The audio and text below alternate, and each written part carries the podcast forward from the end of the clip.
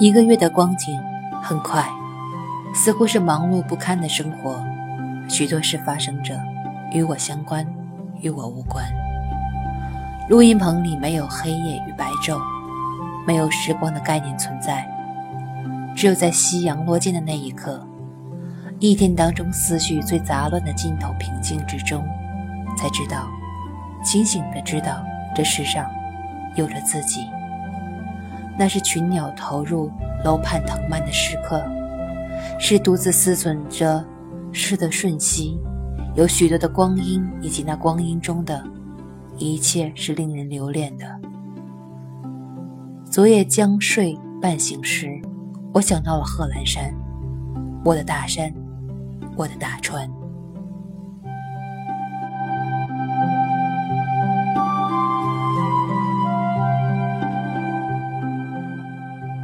整整一个夏季，充满了无私的日子，炎炎热蔓延，四处奔波，直到前几天的夜，散布在使馆区的我熟悉的街巷中，无人无声，鸟儿们都倦倦睡去，银杏叶也轻轻围上夜的黑面纱，走着，只是走着，恍惚是回到一个月前的伦敦。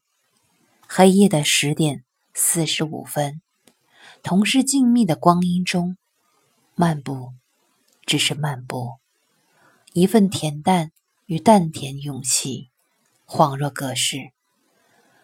抬起头一看，竟然是英国大使馆，笑了，笑造化弄人，人情愿。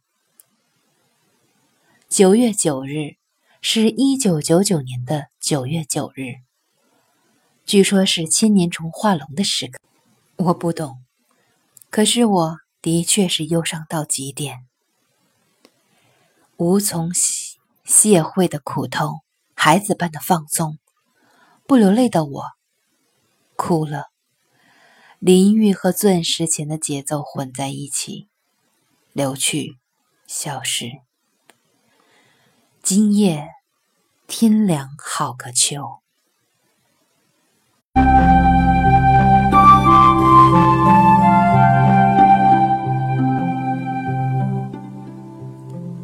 晨开始，就有了些许寒意似的，不禁想到十月前的秋意来得早。这是骤然的变化，不容你去准备。季节就让你明白了许多事情是不可预料的。睁开眼，一切都变了。多好的生活，或者是糟透了，就是这样。然后雨来了，先是羞怯的，然后名正言顺。他发觉这个时刻，他该来的时刻，甚至开始有些放肆了，就像现在，有闪电和雷声，雨声时大时小，散落在我的身后，那堵墙壁的周围。一场秋雨一场寒。今天走在教学楼中，满脑的杂事，忽然想到这句话：季节要变化，我们也一样，起码。在长大，即使我不情愿，该加件秋衣了。一九九九年九月十五日。